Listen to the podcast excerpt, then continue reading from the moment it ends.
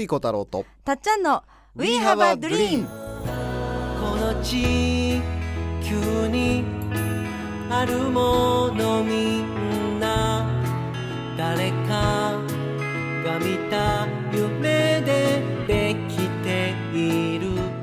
作家の翡翠小太郎です。たっちゃんこと田島かすみです。We have a dream は言葉の力であなたの夢を応援していく番組です人生を変える瞬間になればとっても嬉しいです。嬉しいです。今週もお送りします。夢が形になったら水さん今日の名言は何ですか？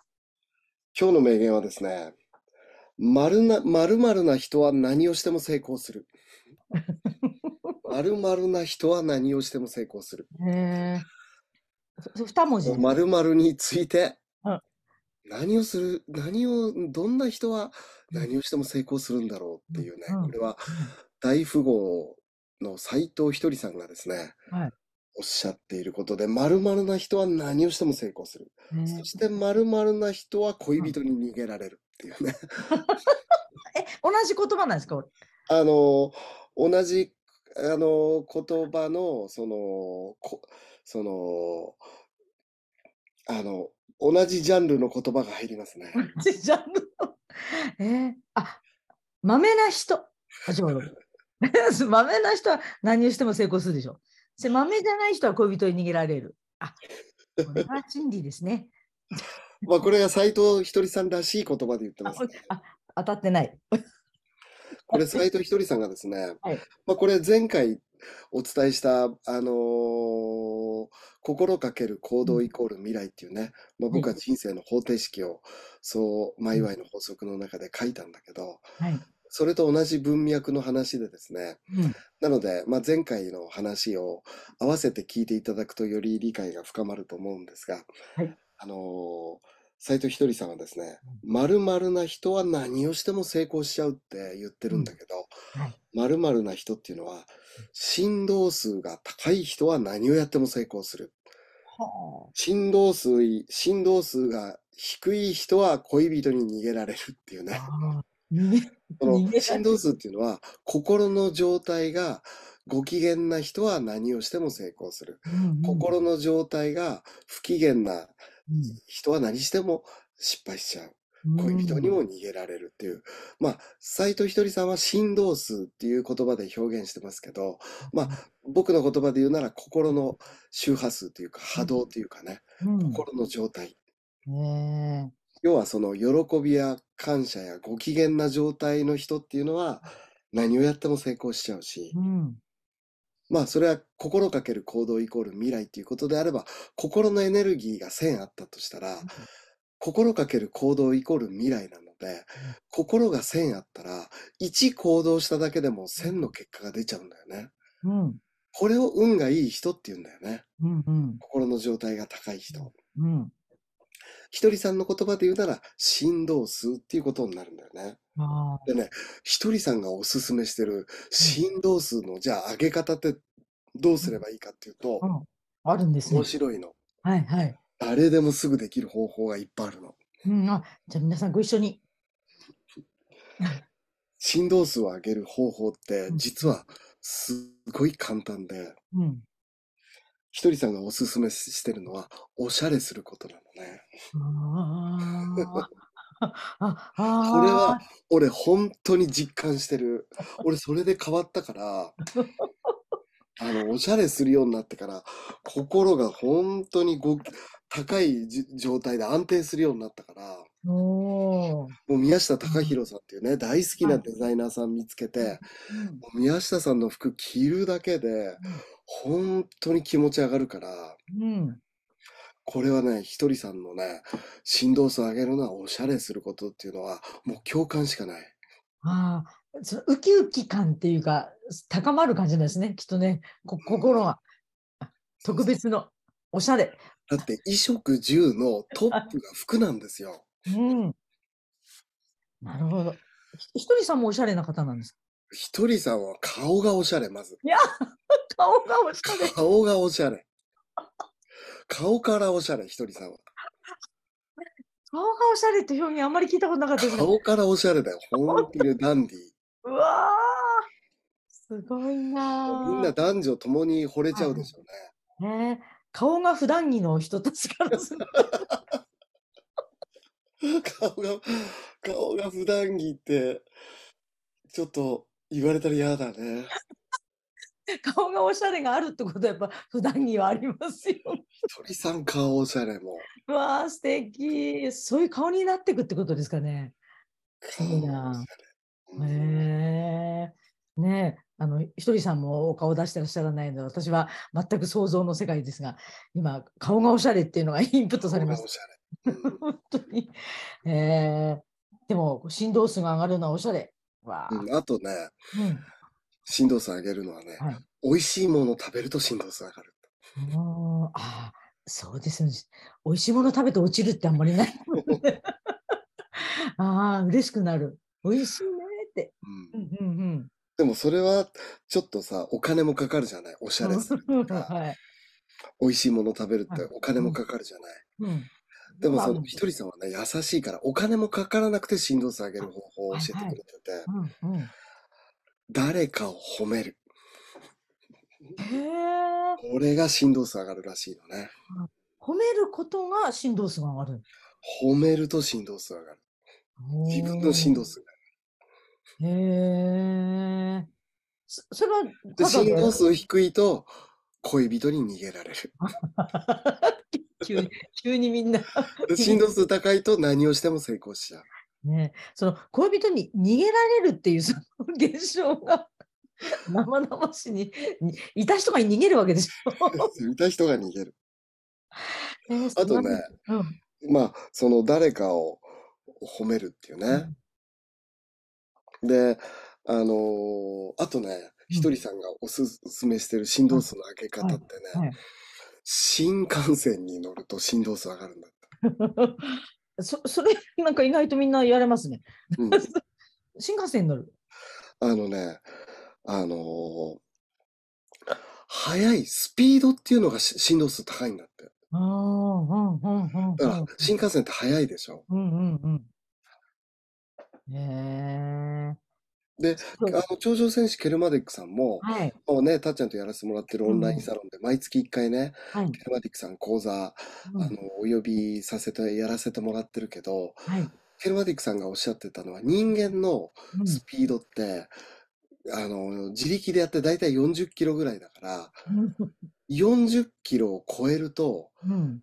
なんていうかな、覚醒意識にうんうん入っていくから、うん。40キロ以上のスピードを出すと、変性意識に入っていくって言ってるんだよね。うんうんで要は瞑想してる状態の意識状態になっていくから、うんだからその車乗ってる時や新幹線や飛行機っていうのは変性意識にもう入ってるので、うんね、ひらめきやすくなってるんだよね。うん乗ってるだけなのに。そうそうそう。うん確かに車とか運転してる時なんか、なんかいろいろね考えてたり思いついたりはしますもんね。うん。まさかの新幹線乗ってるだけで。そへう。え。新幹線乗ってるだけで振動数上がっちゃう。うんうんうん。すごい。あとね、人に優しくすると振動数上がっちゃうそうです。へえ。んんなんかとってもいいいい人になってきてます、だいぶね。え人を誰かを褒める、人に優しくする。これも無料でできる。しかもこれね、うんあのーアメリカの精神科医のデビッド・ R・ ホーキンズ博士っていう方がですね、あのー論文を書いていまして、心の状態とエネルギーを全部数値化していまして、例えば平和な心の状態、平和をね、心が平安になる平和な至福の状態っていうのはエネルギーが600だと。うんうん。喜んでる状態っていうのは540。ほうほうほ誰かを許したり、受容したりするのはエネルギー350。うへえ。勇気を奮い立たせた時は200。うん。こういう状態は運がいい状態で、心の状態の振動数が高い状態ですね。でこっからは振動数が低い状態になるんだけど、い怒ってる時はエネルギー150。うん。もう恐怖で動いてる時100。うん。深い悲しみの状態がエネルギー75とどんどん低くなってくるんですね。へえ。で、自分を責めてる時がもう30。あらエネルギうんー。で、もう175以下は何をやってもうまくいかないっていう状態でね。はあ。うまくいきにくい。まあ、要は振動数が低い。うんうん心の状態を175、エネルギー175以下は振動数低い。うん200以上が振動数高いって言ってね。アメリカの精神科医のね、ホーキンズ博士っていうのはもう心の感情とエネルギー状態を全部論文で発表していて、うん。あのエネルギーが上がれば上がるほど奇跡が起きやすい、運がいいっていうことで、あのーもう、数値化してる博士も、それで博士号を取ったそうなんですが。そういう方もいますね。だから要は心の状態っていうのが上がると運が良くなるし、うん。まあ、ちょうどね、そういう本を今、夢を叶える学校の武田陽子さんと、その、運が強運の作り方っていうね、テーマで、はい。ムック本を作ってまして、5月発売予定、コンビニ展開、コンビニでね、おう5月に買っていただけるような本が出る予定で、あの、明日締め切りで頑張ってます。明日死ぬかもようではなくて死ぬ気になって全力かけて頑張ってるという。そうですね。へえあでも数値化されてるっていうのはすごい説得力ありますね。そうですね。うん自分を責めるってやっぱいかに低いかが今聞いてて30とか聞いてなるほどな。ね。自分を責め始めると、うん振動数が下がるんで、恋人に逃げられるっていう感じになる。本当にもうとっとと抜け出したいですよね。こう そういう時はすぐ新幹線乗るか、誰かを褒めてあげてください。ですよね。はい今こきょ今回のすごいなんかお得な方法も分かりやすく伝えてくださってて素晴らしいですね。すごいもしくはおしゃれする。うん。えもう俺、だってもう、あの、パジャマも宮下さんの服だから ー、ね。うわあもう振動上がりまくり。振動が落ちる暇がないんだよね。宮下さんの服着てるから。どうする？それが普通になっていくという。そう。ほんとね、宮下さんの服着てるとね、うん、振動が落ちる暇がない。困ってるのはそれぐらい。えーい今日あの許す場がないというかおしゃれをし続けている岸井さんっていう話をね 聞かせてもらってありがとうございます。うん、すごいな。でも、心の、その、ね、その、今回ね、ラボに出てくださったうん。情報水明学の木村忠義先生も、はい。その、なんていうのかな、意識で現実って変えにくいよって。なぜなら、あなたの発してる波動で現実を生み出してってるから、うん意識でなかなか現実って変えれないんだよって。なぜならもう波動で、あの、あなたの発してる波動がもう物を言っちゃってるから、うん。っていうね、あの、ニュアンスでお話しされてたんだけど、まさに今日の話の心の状態がもう、げ現実を生み出してる世界をね、その、そっちがもう、だから心の状態を変えないと、うん。どんなに意識で、ああだこうだ思っても、もう発してるものがあるから、うん。そっちを変えないと変わらないよっていううん。感じなんですよね。ね、どうしてもなんか考え方とかで変わるものなら変わりたいみたいに言って、うん問い詰めてる時点で それはこう波動が低いというか周波数が低い的な。まあもちろん考え方次第でね、あの感情が変わってくるから、そういう考え方の部分もあるんだけども、そのう云々の前にもうあなたが発してる波動があるから、もそれが現実をすでにもう作ってってると。う、うんまあ、これから新幹線乗る方増えるでしょうね。でも気分が確かに変わるのは間違いないし、ちょっとした今回いろんなパターンを教えていただいたので、それをやってみるっていうことですね。おしゃれから始まり。そうねうん。いやまあ、僕のおすすめはやっぱり、あのーおしゃれですね。ああ、いいですね。衣食住でね、トップだからね。うんうんうん。で普通食べるものと住むことが先に来そうだけど、はい。だから衣食住って意識に服っていうのは、衣服っていうのは、い衣服の衣っていうのは、うんもう意識の意っていうかね、おー意識に一番ダイレクトに影響をはい。すごい。与えるものだと思うんですよね。だって食べるものも、あの、住むところも、うんそれは人間も動物もどっちも持ってるけど、うん服だけは人間だけだからね。ああ、うん。ワンちゃんは自分で選んできてませんもんね。そうそうそう。本当に確かに、えーペットの洋服あるけど、自分の位置ではない。もう表現するものですもんね。服を発明できたのは、あの、生命の中で人間だけだからね。おーすごい。家を持ち歩くわけにもいかないですしね。本当にうんそう思うと、本当だ。いや、あの、前回といい、なんかね、あの、衣食の意と意識の意が同じ意っていう、な日本語ってすごいですね。そうですね。同じ一緒、いつも。素晴らしい。なんか、こういうの紐解くと、またいろんな、あの、発見があるんだなって今思いました。前前回の文脈で言うなら、やっぱり自分の好奇心に素直にうん。行動してあげると、振動数も当然上がるでしょうね。もう、すごい、もう、ね、どんどん上がるばっかりですね。この2週聞いていただいたおかげで、そうですね。本当に。素晴らしい。ちょうど今日もね、僕は宮下隆弘さんのおもお店って表参道にあるんだけど、はい、はい。もうね、外からはね何の店か全くわからないんでね、も資源さんは入れないような店になってるんですが、う、うわー。そこに入る時の気分はどんな感じなんですか？よまあ僕はもうよ よく行ってるんで、よ、よ状態、よ、状態。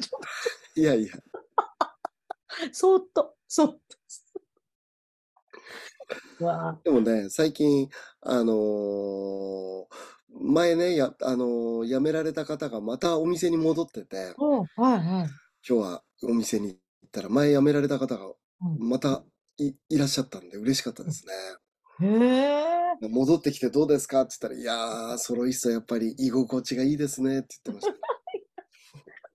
それをなんか話してる波動が高す。まさに。お店に行って、ずーっと宮下さんがいかにすごいかっていうのを話し合うっていうね、僕がご機嫌になる、あの、そして宮下さんの服を買って帰るっていうね。ああの、まあ、今日は買わなかったですけど、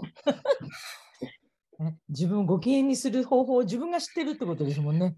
まあ、店員さんもね、宮下さんのこと当然リスペクトされてるからう、んうん。僕ももう20年以上リスペクトしてるから、あいかにすごいかっていうのを語って、大満足して帰るっていうね。ー 買わずに帰る。が まあ、あの、比較的よく買う方だけどね。買う方ですよね。あ 言ってきました、言ってきました。いつも 昔はね、20年前は買えなかったんで、単純に買いたくても買えなかったんでね。ね、もうちゃんと。もうすでに今度、え、秋冬も出るんですもんね。秋冬のね、ランウェイがね、はいあはい。の、ありますね、今度ね。はい、インスタか、あれなんかであんなの見ました？よ。まあ、もうこれはね、もうと、もうこのラジオが流れる頃にはもう、ね、特にいやー、すごいなと思って。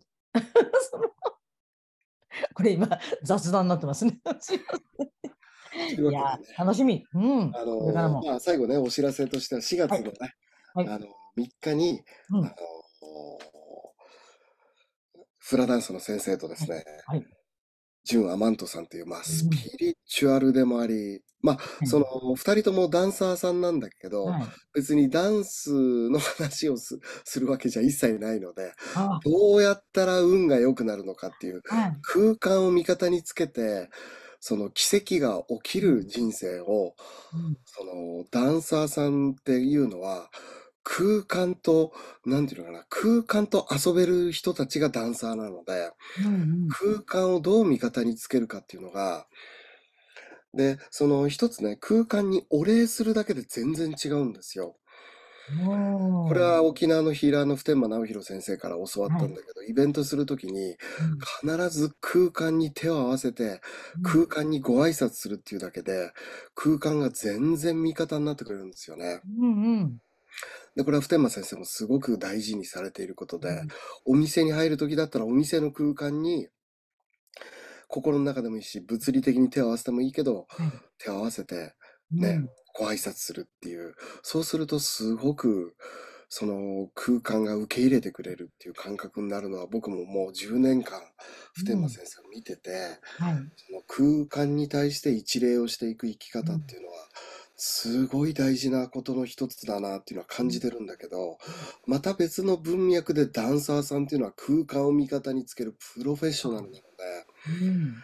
その空、ダンサーの立場から、その空間を味方にするっていうのは、本当にその運がいい人生の幕開けとなるエッセンスを、なかなかこういう切り口でうんお二人が話されることってないと思うんだけど、うんそれをね、すごく今回はやりたいんだね。はい。ね、特別な、どうなるかはもうみんながわからないけれど、そのはい場に来たいというね、そのモードが伝わってきて、すごいたくさんのお申し込みがすでに来てるんですけど、はい、ね楽しみです。はい。うん。あのーこれはちょっとリアルで見た方がいいようなね、はい二人ともダンサーさんだから、うんちょっとパフォーマンスタイムもあるんで、うんぜひできればその空間に、あのー多分ね、その空間にいるだけで運が良くなると思う。二人の生み出す空間に、はいはい。その、本当に運が良くなる空間ってこういう感じかっていうのを、本当にそのリアルな場で体験してほしいですね。ですね。ケルマさんもよく舞の力とか言われますもんね。そうですね。何が起きるんだろう。楽しみです。え4月3日、皆さんぜひ、え恵比寿でお会いしよましょう。ろしくお願いします。ありがとうございあます。りがとうございます。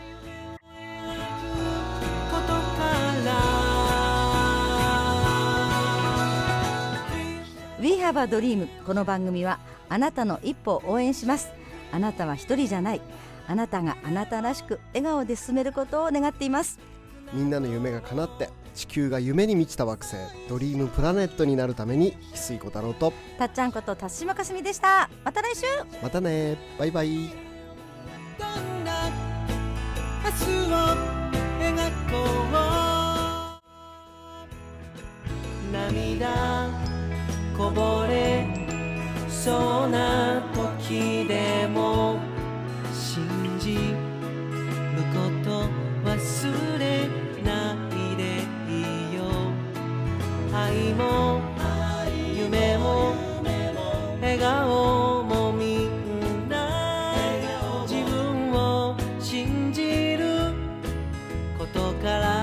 始まる。